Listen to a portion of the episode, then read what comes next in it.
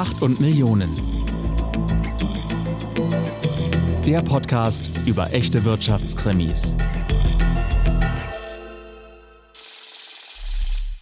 Hallo und willkommen zu einer ganz besonderen Folge von Macht und Millionen. Ja, eigentlich sind wir ja in der Staffelpause, Solvay, aber wir kommen heute mit einer ganz besonderen Extrafolge in der Staffelpause raus. Wir waren ja auf Tour und wir haben euch heute eine Aufnahme von unserer Live-Tour mitgebracht. Genau, wir waren ja in vier Städten in vier Tagen, aber da kommen wir gleich nochmal ganz kurz zu. Heute geht es um die Folge in Frankfurt, die wir euch als Live-Aufnahme mitgebracht haben. Und wir haben ja ganz neu zum ersten Mal die RBB-Affäre um Patricia Schlesinger inszeniert. Aber ich bin, muss ich ganz ehrlich sagen, ich bin auch wenige Tage danach immer noch ganz geflasht von dieser Tour. Ich auch. Es war so schön, euch alle endlich mal persönlich kennenzulernen. Und es waren ja auch so viele von euch da. Fast alle Hallen waren ausverkauft. Zwei komplett ausverkauft. Wahnsinn. Das hat uns wirklich total überrascht. Genau. Und dann auch dieses Besondere, ne? Im Tourbus in vier Städten, in vier Tagen. München, Frankfurt, Düsseldorf, Berlin. Und ich war ja besonders überrascht davon. Das hätte ich auch vorher nie gedacht, dass da Leute in der Schlange stehen um sich mit uns fotografieren zu lassen. Wahnsinn. Ja, also ihr habt euch da wirklich teilweise bis zu einer Stunde angestellt, um mit uns Fotos zu machen oder auch Bücher signieren zu lassen. Das hat uns wirklich komplett geflasht. Vielen, vielen Dank, dass ihr alle da wart. Und als kleines Dankeschön haben wir euch jetzt diese Aufnahme aus Frankfurt hier mitgebracht. Viel Spaß damit. Hallo Frankfurt.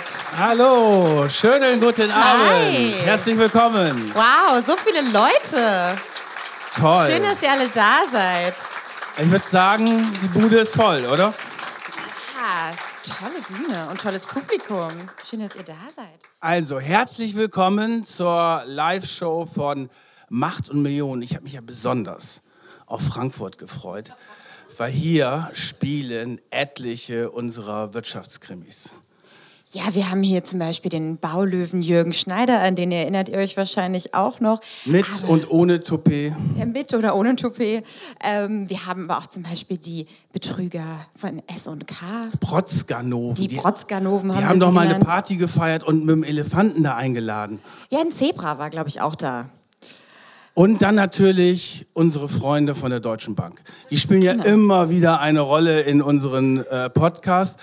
Da haben wir uns letztes Mal gedacht, die kriegen jetzt mal eine eigene Folge. Und dann haben wir was über Libor, Zinsskandal gemacht. Und da stand dann die Deutsche Bank komplett im Mittelpunkt. Genau, und ich freue mich total hier zu sein, weil ich habe auch mal ganz kurz in Frankfurt gewohnt.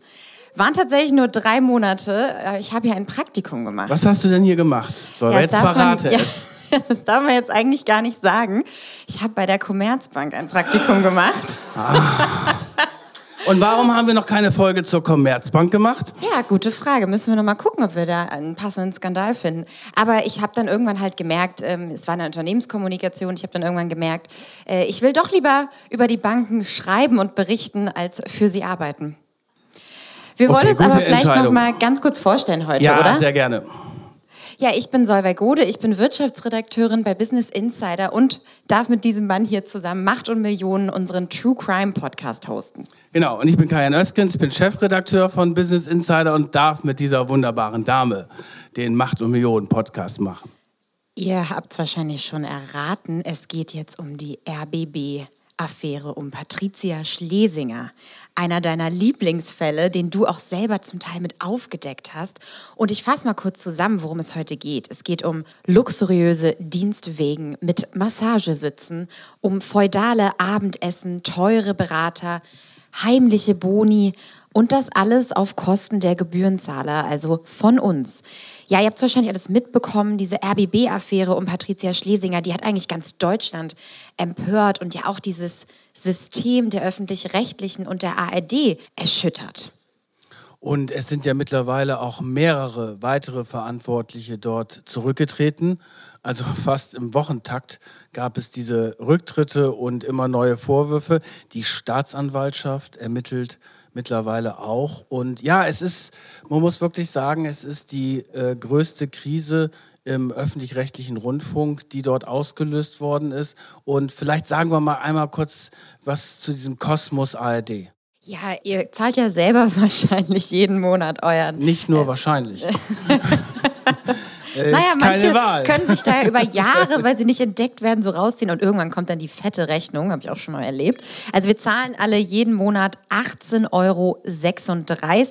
Insgesamt fließen darüber 8 Milliarden Euro jedes Jahr an Gebühren an den öffentlich-rechtlichen.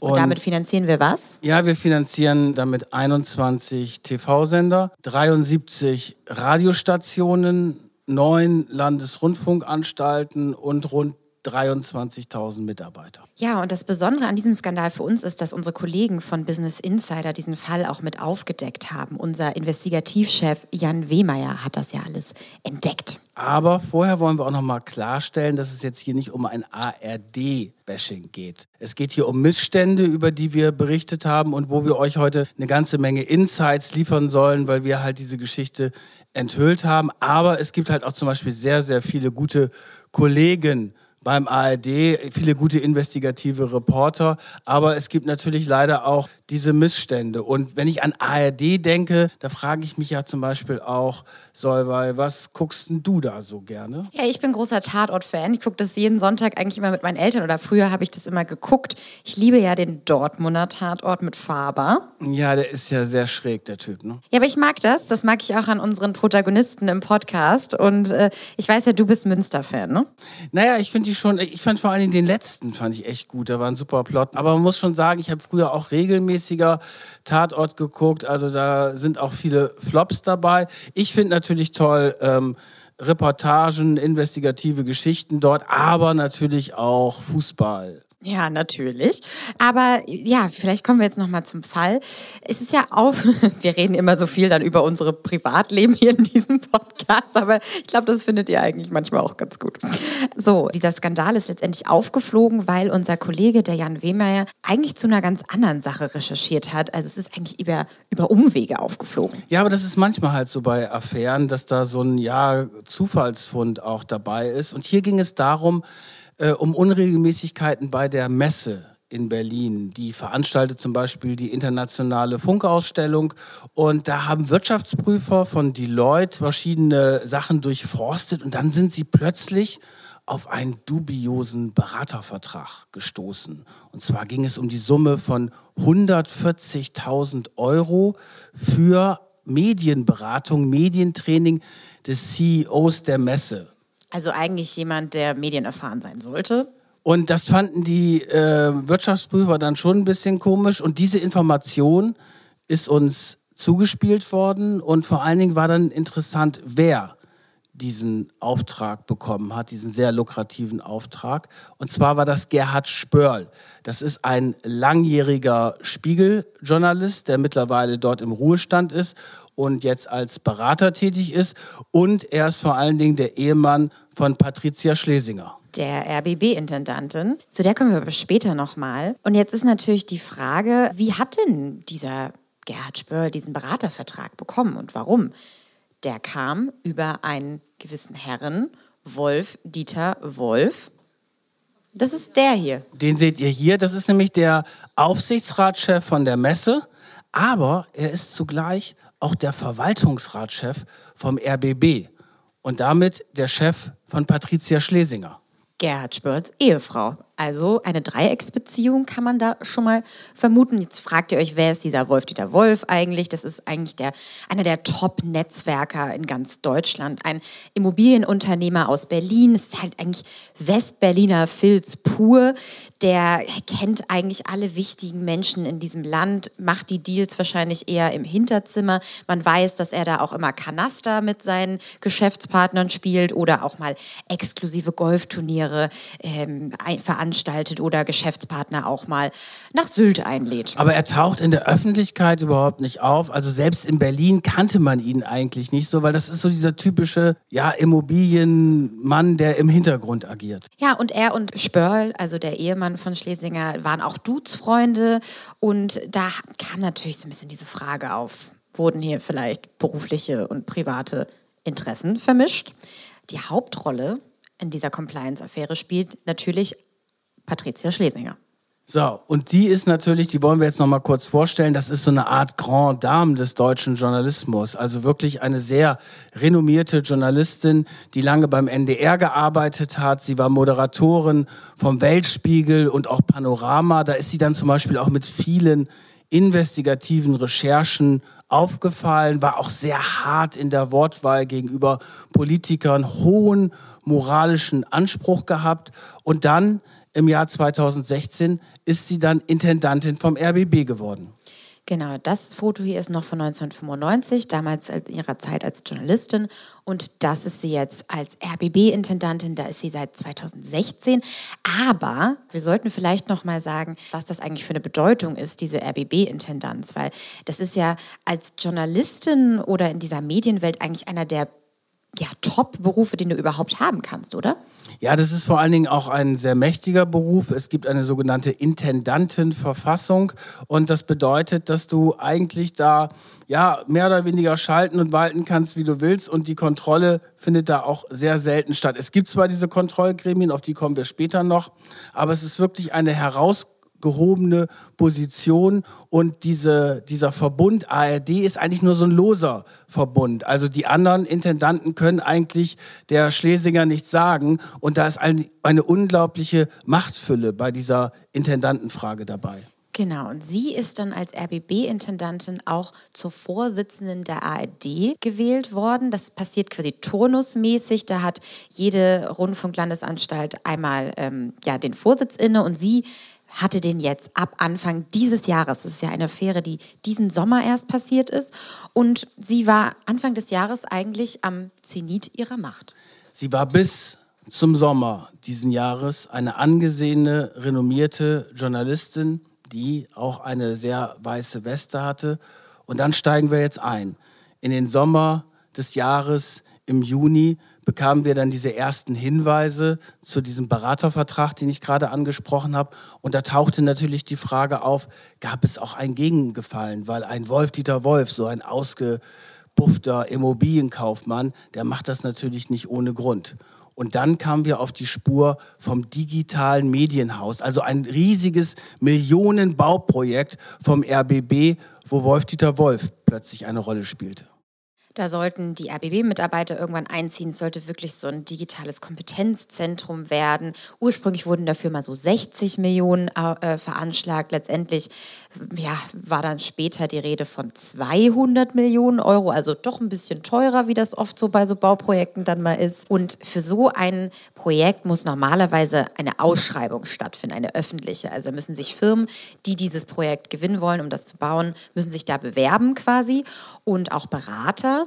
Und ähm, ein Mann musste sich dafür aber eigentlich gar nicht richtig bewerben. Genau, den nennen wir jetzt mal Herrn L. Wir haben ja vorhin gesagt, wenn es nicht Person des öffentlichen Zeitgeschehens ist, dann schützen wir die auch. Auf jeden Fall war das ein wichtiger Berater, der mit zwei anderen Beratern dort in dieses Projekt eingestiegen ist. Das hat natürlich Wolf-Dieter Wolf alles eingefädelt. Und dieser Herr L., der hatte einen Tagessatz von 2000 Euro. Und wenn man jetzt eine Ausschreibung gemacht hätte, hätte Herr L. das Nachsehen gehabt. Und natürlich wollte Wolf-Dieter Wolf und auch Patricia Schlesinger wollten aber unbedingt, dass der zum Zuge kommt. Und was hat man gemacht? Man hat eben keine Ausschreibung gemacht. Ja, also man ist dieses Verfahren umgangen. Letztendlich war in diesem Budget für dieses digitale Medienhaus drei Millionen Euro nur für diese Berater vorgesehen. Also man kann da mal diese Kosten sich vorstellen. Ja, bei einem Tagessatz von 2000 Euro von Herrn L. natürlich auch kein Wunder. Und ähm, interne Unterlagen, die wir dann auch vorliegen hatten, haben gezeigt, dass Patricia Schlesinger sich dafür eingesetzt hat, dass dieser Berater, Herr L., aber auch noch die anderen, die eben mit Wolf-Dieter Wolf verbandelt waren, dass die diesen Auftrag bekommen.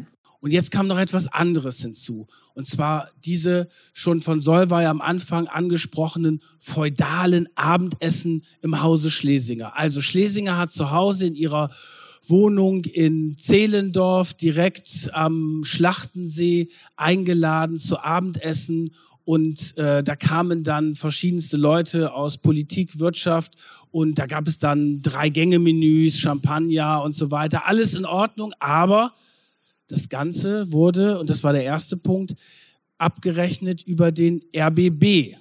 Und dann kam letztendlich heraus, dass sie bei diesen Rechnungen, die da bei den Teilnehmern angegeben wurden, ein bisschen getrickst wurden. Naja, ein bisschen getrickst. Das war also meiner Meinung nach ein klarer Spesenbetrug. Aber es wird jetzt die Staatsanwaltschaft natürlich feststellen. Also, es gab dann Mails, die wir bekommen haben, interne Mails zwischen der Intendanz vom RBB und dem Catering-Service. Und da stand dann drin, wenn jetzt sagen wir mal vier Gäste da waren, dann, dass das Angebot der Catering, des Catering-Service über vier Gäste gehen sollte. Aber in einer weiteren Mail stand dann drin, dass bei der Rechnung nur drei Personen auftauchen sollte. Also eine Person sollte bei diesem Abendessen nicht auftauchen. Jetzt kann man sich natürlich ein bisschen denken, wer da vermutlich nicht auftauchen sollte. Wer ist nämlich auch wahrscheinlich in der Wohnung dabei gewesen? Der Ehemann. Gerhard Spörl. So, und später kam dann auch heraus, wer dann alles so bei diesem Abendessen dabei war. Zum Beispiel die Berliner Polizeipräsidentin. Und als es dann plötzlich hieß, oh, die General, die Staatsanwaltschaft ermittelt, war sie natürlich auch ein bisschen unter Druck. Und auch andere, so wie Sie, haben dann gesagt, nein, das waren rein private Abendessen, die überhaupt gar keinen dienstlichen Charakter hatten. Also die sind ja auch wirklich da in der Öffentlichkeit in den Rücken gefallen, haben natürlich versucht, sich selbst zu retten, aber für Patricia Schlesinger war das natürlich überhaupt nicht gut.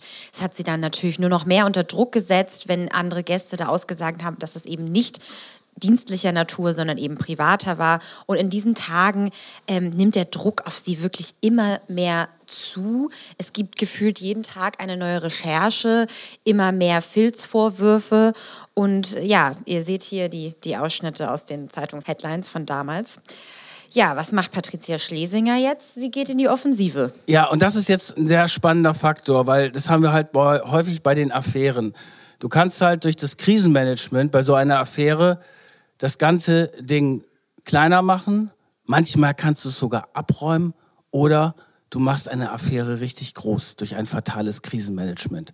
Und Patricia Schlesinger hat sich dafür entschieden, die Affäre richtig groß zu machen und fatales Krisenmanagement zu betreiben. So, und wie hat sie das gemacht? Es gab dann kurz nachdem wir darüber berichtet haben, aber dann auch andere Medien, gab es eine interne Belegschaftssitzung. Und bei dieser internen Belegschaftssitzung gab es natürlich viele Fragen von den Mitarbeitern zu diesen ganzen Vorwürfen. Und Patricia Schlesinger hat dann auf ihre eigene Art reagiert. Und das hört ihr jetzt in einem Ausschnitt aus dieser internen Belegschaftssitzung, der uns zugespielt worden ist.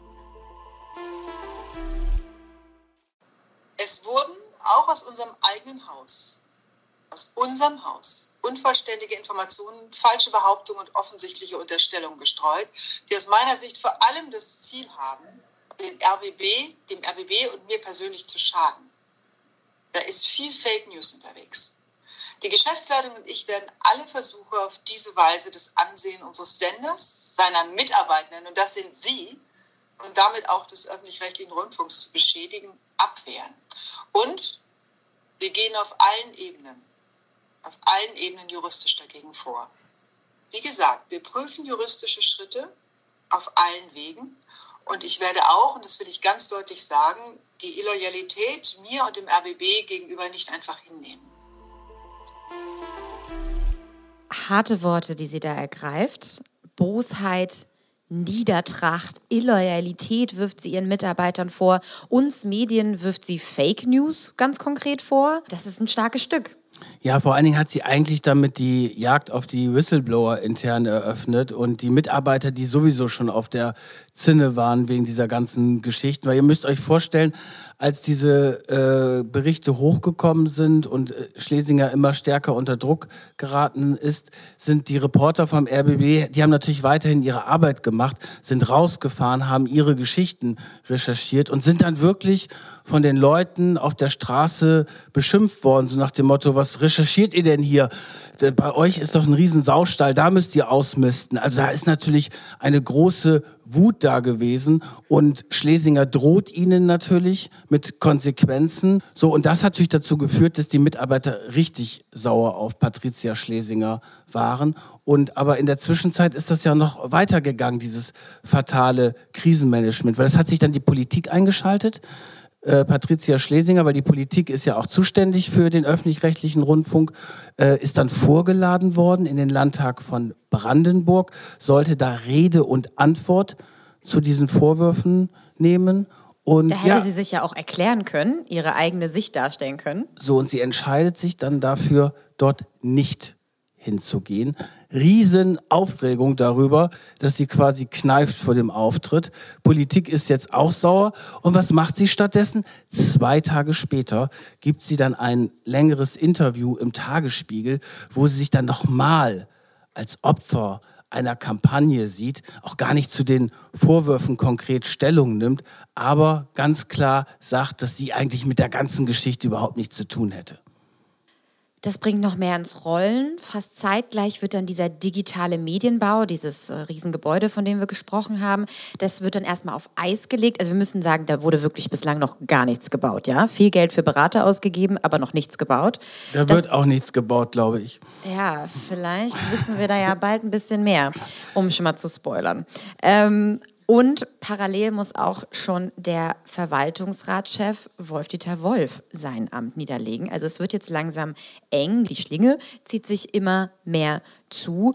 Und ein Glücksfall für uns als Journalisten waren ja aber eigentlich diese verprellten Mitarbeiter dann. Ja, genau. Das war wirklich so, dass die so sauer waren, dass die sich an uns gewandt haben und Hinweise geschickt haben. Und äh, das war schon teilweise wirklich, das habe ich in dieser Dynamik auch noch nie erlebt. Und eine Quelle, die uns quasi durch dieses fatale Krisenmanagement von Patricia Schlesinger zugespielt worden ist, war eine Quelle aus dem Fuhrpark beim RBB. Und diese Quelle hat uns dann den Leasingvertrag von dem Dienstwagen von Patricia Schlesinger zugespielt. Und ich kann mich noch gut an den Tag erinnern, als der Jan ankam mit diesem Leasingvertrag und als ich den gelesen habe, dachte ich, Mensch, in welcher Welt lebt die denn? Weil den Dienstwagen, den sie gefahren hat, der war schon ganz besonders. Es war ein mondscheinblauer Audi A8 für 145.000 Euro. Wie viel PS? 435 PS. Ja, und äh, 145.000 Euro, das wäre dann irgendwie eine monatliche Leasingrate von circa 1.000 Euro gewesen.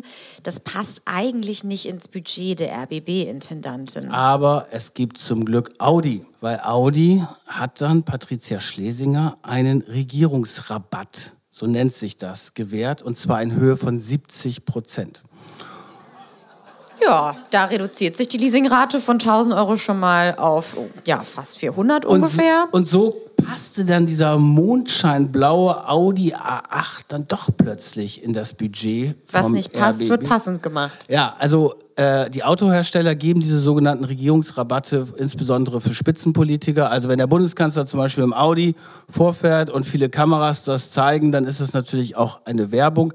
Eine, ja, eine Chefin eines Medienhauses, da ist es natürlich schon schwierig, so einen Rabatt überhaupt anzunehmen. Wir würden das natürlich auf keinen Fall machen. Nein, es gibt Nein. auch Compliance-Richtlinien. Wir dürfen als Journalisten sowas Nein, es geht, auch, nicht es, geht, es geht auch nicht, dass du sowas annehmen kannst. Und dann stand auch in diesem äh, Leasingvertrag drin, dass es ein Stillhalteabkommen gibt zwischen Audi und Patricia Schlesinger über diesen 70-prozentigen Regierungsrabatt. Und dann tauchte in diesem Leasingrat noch ein anderes Wort auf, was dann in den Wochen später quasi zu einem Triggerwort dieser ganzen Affäre geworden ist. Und zwar tauchte da eine, ein extra, ein extra Zubehör in diesem Dienstwagen auf. Das waren die mittlerweile berühmten Massagesitze. Wer hätte sie nicht gern? Die Massagesitze im Auto. Ähm, interessant war für uns, dass das eigentlich eher erst so die Öffentlichkeit so richtig empört hat, weil es war so dieses Triggerwort eigentlich, weil es diesen, ja, diesen Luxus, der da, diesen Gedanken, der bei Patricia Schlesinger scheinbar da war, dass sie über den Dingen steht, teilweise irgendwie den Menschen erst so nahe gebracht hat, um was es da eigentlich ging. Ja, letztendlich ist sie jetzt immer weiter unter Druck und auch andere Sender und die anderen Intendanten machen Druck und üben Druck auf sie aus. Sie soll jetzt langsam mal als ARD-Vorsitzende zurücktreten. Macht sie dann auch, aber wirklich sehr, sehr widerwillig. Am 4. August, also ungefähr fünf, sechs Wochen nach den ersten Berichten von uns, tritt sie als ARD-Vorsitzende zurück. Gab es bisher auch noch nicht in der Geschichte des öffentlich-rechtlichen Rundfunks. Sie dachte, dass sie durch diesen Schachzug aber das Amt, mit dem sie ihr Geld verdient, nämlich die RBB-Intendanz, dass sie dieses Amt behalten konnte. Ja, und dann kommt eigentlich dieser besondere Sonntag, oder? Der 7. August. Genau, es sind nur drei Tage, wo sie davon träumte, auch weiterhin RBB-Intendantin zu bleiben. Dann kommt dieser Sonntag, der 7. August, an den habe ich eine besondere Erinnerung, weil wir sind mittags dann mit einer neuen Recherche rausgekommen. Da ging es um die heimlichen Boni, die sie neben ihrem Intendantengehalt noch bekommen hat. Und dann gab es auch diese wunderschöne Geschichte, weil sie hatte als ähm, Intendantin auch Anspruch vertraglich auf zwei Chauffeure. Für den mondscheinblauen Audi. Genau, wo sie, die haben dann halt auch so die Dinge des, äh, äh, ja, des Alltags geregelt, wie Einkäufe und die Sachen aus der Reinigung holen. Aber sie haben dann auch ihren Ehemann, Gerhard Spörl, zu einem Termin, den er hatte bei der Messe, da war er ja der Berater, haben sie ihn sozusagen die vom Gebührenzahler finanzierten Chauffeure im Dienstwagen vom Gebührenzahler finanziert zu einem Termin hingefahren. Und das war natürlich schon echt ziemlich dreist und natürlich null Fingerspitzengefühl. Und am gleichen Tag tauchten dann auch Geschichten auf oder wurden Geschichten veröffentlicht über den spektakulären Umbau ihrer Chefetage. Sie hat sich die Chefetage für 650.000 Euro umbauen lassen zu ihrem Gusto. Es gab eine begrünte, selbstbewässernde Pflanzenwand, italienisches geöltes Parkett und natürlich wieder den Massagesessel, den sehen wir hier auch. Der konnte auch von anderen Mitarbeitern angeblich genutzt werden, stand aber praktischerweise natürlich auf ihrer Chefetage. Und dann war halt der Druck einfach zu groß. Und am Abend dieses 7. August hat sie dann ihren in einer sehr dünnen Presseerklärung ihren Rücktritt verkündet, natürlich gleichzeitig mit dem Verweis darauf, dass sie sich als Opfer einer Kampagne sieht und dass sie mit diesem Rücktritt ja Schaden von sich und ihrer Familie abwenden möchte, wie es ja häufig bei diesen Rücktrittserklärungen dann der Fall ist. Also sie zeigt wirklich kein Zeichen von Reue, sieht sich selbst eben so als Bauernopfer und letztendlich wird sie selbst nach ihrem Rücktritt, den sie angekündigt hat, eine Woche später fristlos gefeuert. Gab es auch noch nie in der Geschichte der ARD.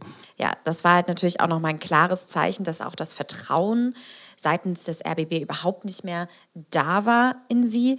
Und dann stellt man sich jetzt natürlich die Frage, okay, sie ist zurückgetreten, kehrt jetzt langsam mal ein bisschen Ruhe beim RBB ein. Kajan?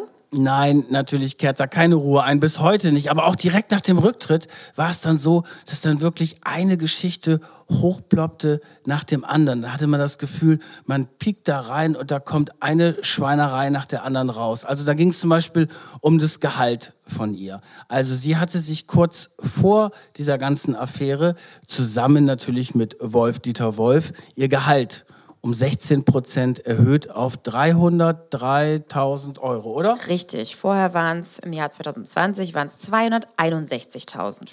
Ja, und kein derart, äh, kein anderer Intendant hat eigentlich mal so ein derart starkes Lohnplus erhalten, kann man sagen. Ich meine, 16 Prozent bei den Summen ist schon echt stark. Und es wurde aber noch mehr, also 303.000 Euro hat ihr nicht gereicht. Sie hat nämlich ja diese geheimen Boni gehabt, die du schon mal erzählt hast. Und dann kam sie insgesamt auf knapp 400.000 Euro im Jahr. Und das ist schon erstaunlich, weil das ist deutlich mehr als der Bundeskanzler verdient, der ungefähr bei 360.000 Euro liegt. Das war aber nicht nur für sie, dieser Bonus, sondern es war auch noch für ihre Führungsmannschaft. Und ähm, ja, die haben sich das da so zurechtgebogen, wie das für sie gepasst hat. Diese Führungsmitglieder müssen jetzt alle nach und nach ihre Posten räumen. Es gab dann natürlich auch schon einen neuen Nachfolger. Das war dieser Mann hier, Hagen Brandstätter. Den Namen müsst ihr euch aber eigentlich auch nicht merken. Der hat sich nämlich nach einer Woche krankgeschrieben.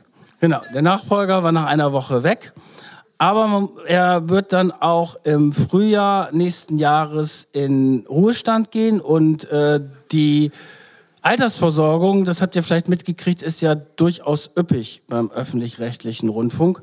Und Hagen Brandstätter wird dann eine Pension lebenslang haben von monatlich 12.500 Euro. Ja, dieses Gefälle, gerade auch der Gehälter und ähm, Gefälligkeiten, das macht natürlich die Mitarbeiter sage jetzt mal, die normalen Mitarbeiter beim RBB natürlich total sauer. Vor allen Dingen, weil äh, da sehr viel mit freien Journalisten auch immer gearbeitet wurde und die versuchen natürlich auch eine dieser wahnsinnig seltenen Festanstellungen zu bekommen. Aber da wurde seit Jahren gespart, wie das ja auch im Journalismus üblich ist. Und dann macht die das natürlich total wütend, wenn sie hören, was da die Leute ganz oben verdienen. Ja, und die gehen jetzt auf die Straße und protestieren vor der RBB-Zentrale und haben uns ja auch eben die Informationen Übrigens, die haben, das fand ich auch erstaunlich, ähm, die haben uns dann auch Dankesschreiben geschickt. Also die Mitarbeiter vom RBB, das habe ich auch noch nie erlebt, die haben sich wirklich dafür bedankt, dass durch diese Recherchen, die, ja, man muss ja schon sagen, äh, na, korrupt kann man jetzt nicht sagen, weil sie noch nicht verurteilt, aber wirklich diese, diese Führungsriege um Patricia Schlesinger und dieses ganze Filzsystem beendet worden ist. Danke. Jetzt hat sich natürlich auch die äh, Staatsanwaltschaft eingeschaltet, hatten wir ja schon gesagt. Die äh, leiten die Ermittlungen ein, aber nicht nur gegen Schlesinger, sondern eben dieses Trio, also Sie, Spörl und Wolf, wegen des Verdachts auf Untreue und Vorteilsannahme. Da wird es in den nächsten Wochen und Monaten spannend, wie das ausgeht. Die ja, planen dann auch eine Razzia am 3. September. Da durchsuchen sie den ganzen Intendanzbereich, beschlagnahmen Akten und da wird uns natürlich interessieren, was da am Ende bei rauskommt. Patricia Schlesinger, ja, ist jetzt weg, macht aber trotzdem immer noch irgendwie weiter Fehler, oder? Ja, das ist dann halt auch so der Punkt. Ne? Also andere hätten vielleicht geschwiegen oder sich entschuldigt. Nein, Patricia Schlesinger gibt dann ein großes Interview in der Zeit. Ihr habt es bestimmt gesehen. Dieses schöne Foto das Foto ist die eine Geschichte und äh, der Inhalt des Interviews das andere. Also es ist natürlich nichts von Demut, Reue oder Selbstkritik da überhaupt zu spüren in diesem Interview. Also es ist ja manchmal so bei diesen Leuten, die so an der Spitze sind, wo dann halt vielleicht auch kein Korrektiv mehr da sind. Die leben dann halt auch so, das haben wir auch schon bei größeren Unternehmen erlebt, so ein bisschen in ihrer eigenen Welt, ne? also diese Realitätsverzerrung. Und äh, ich finde vor allen Dingen bemerkenswert eine Passage in diesem Interview, weil da wird sie gefragt, ja, wie das denn jetzt so ist, wenn sie auf die Straße geht und äh, vielleicht die Leute wütend sind oder so und was denn die Leute zu ihr sagen. Und da antwortet sie allen Ernstes, halten Sie bitte durch. Das würden die Leute hier auf der Straße sagen. Ja, da hat der, da hat der Journalist dann darauf geantwortet, naja, Sie sind ja jetzt auch keine Jeanne d'Arc, ne? Fand ich ganz gut gekontert, muss ich sagen. Ja, also sie hat da wirklich keinerlei Reue gezeigt in diesem Interview. Und äh, sie hat dann aber eine Nachfolgerin bekommen, die ist länger als eine Woche geblieben.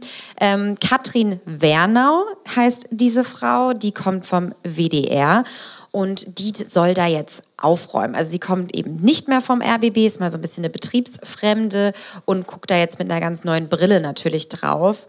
Und die macht jetzt mal Kassensturz was denn da eigentlich in den letzten Jahren beim RBB auch so mit dem ganzen Geld passiert ist. Und das ist jetzt erst vor ein paar Tagen rausgekommen. Ähm, der RBB hat in der Zeit unter Patricia Schlesinger fast seine gesamten Kapitalreserven aufgebraucht und bis 2024 müssen sie 41 Millionen Euro einsparen. Ja, und das finde ich, das, das, das hat, macht mich auch so ein Stück wütend, weil wo sparen sie ein? Und das hat die Katrin Wernau jetzt bei äh, vorletzte Woche öffentlich gesagt, sie sparen beim Programm ein.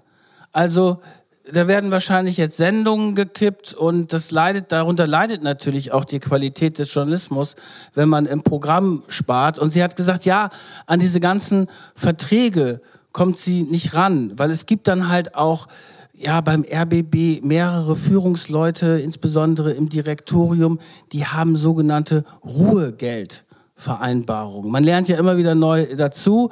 Also Ruhegeldvereinbarung. Ja, erklär uns mal bitte, was das ist. Ja, das ist, äh, das ist quasi eine Erfindung vom öffentlich-rechtlichen Rundfunk, weil wenn du dann noch nicht das Rentenalter erreicht hast, wo es dann ja die üppige Altersversorgung gibt, dann muss natürlich die Lücke zwischen dem Ausscheiden und dem Rentenalter geschlossen werden.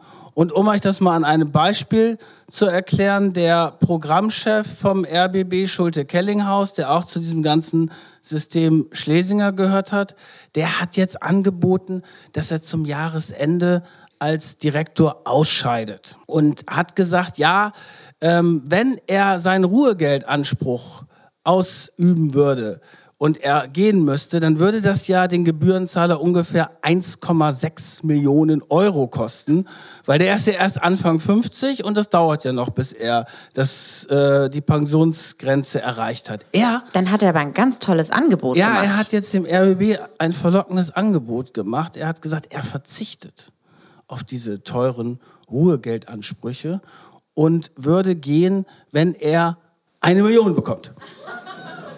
600.000 gespart. 600.000 kann man so sehen, dass der Gebührenzahler 600.000 spart. Also, und das ist natürlich auch für die neue Intendantin auch in der Tat jetzt ein Problem.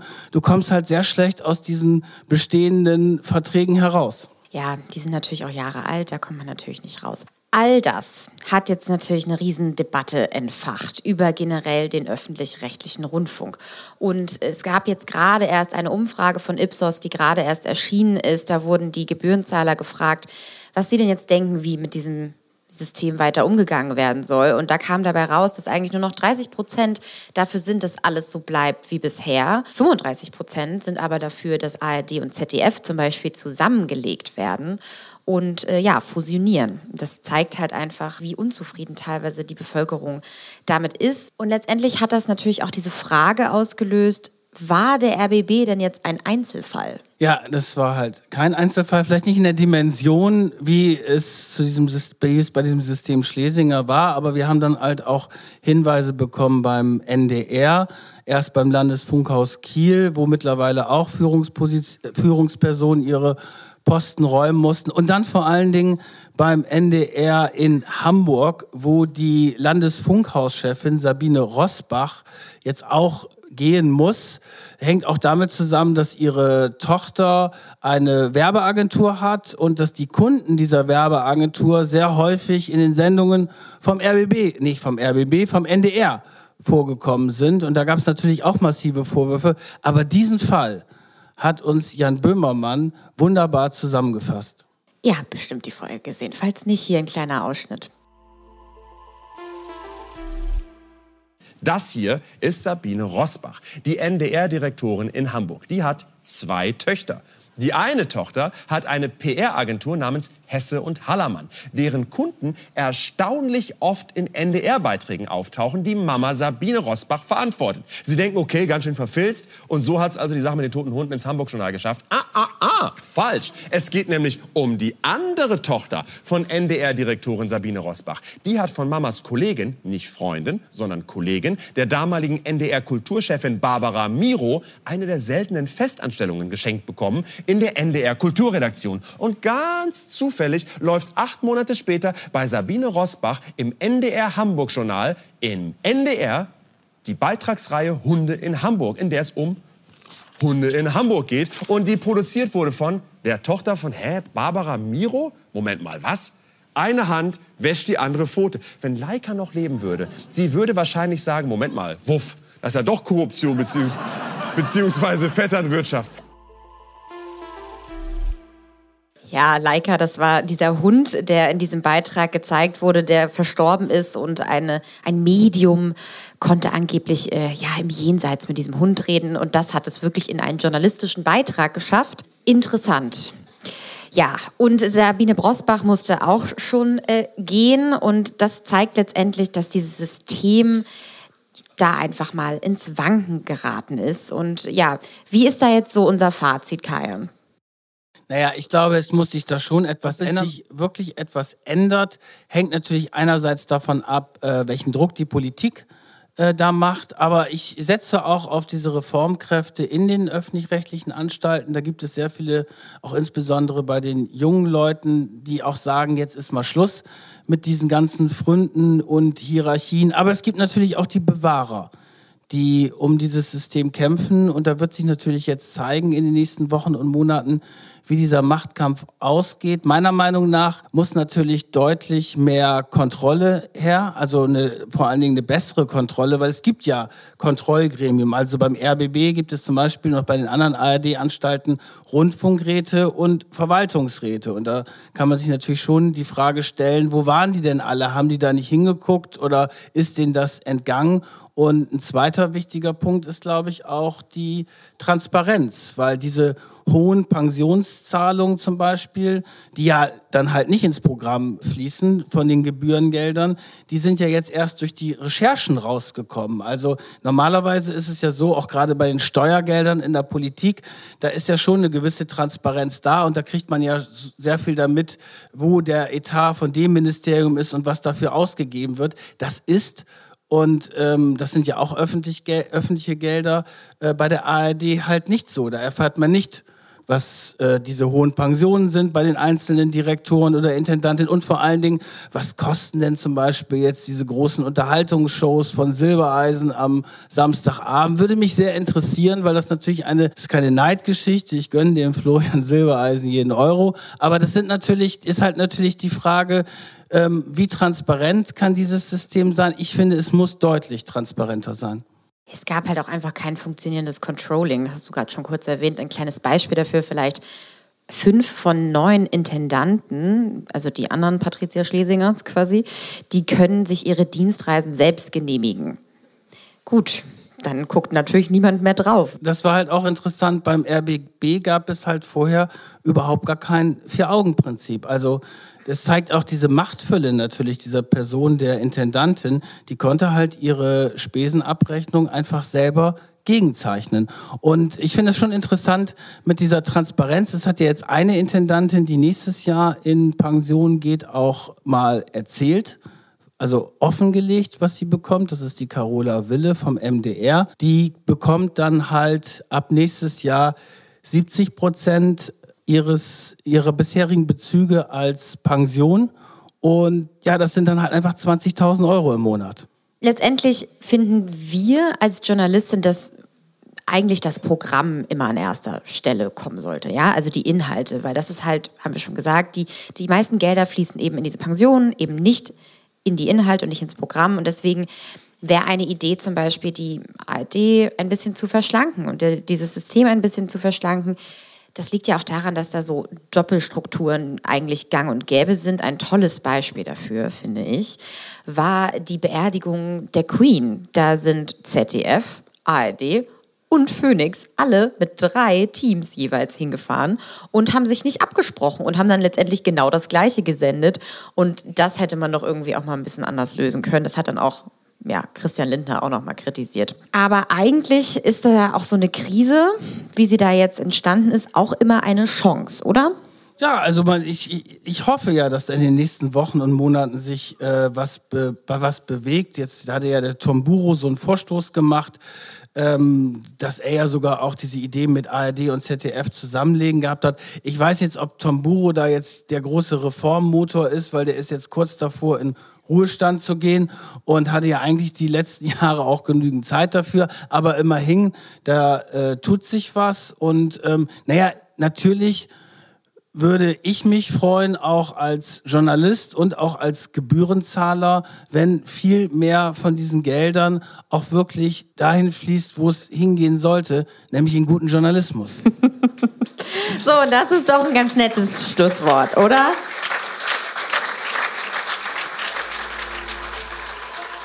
Macht und Millionen. Eine Produktion von Business Insider. Redaktion Solvay Gode und Kajan Öskens. Titelmusik Afonelli.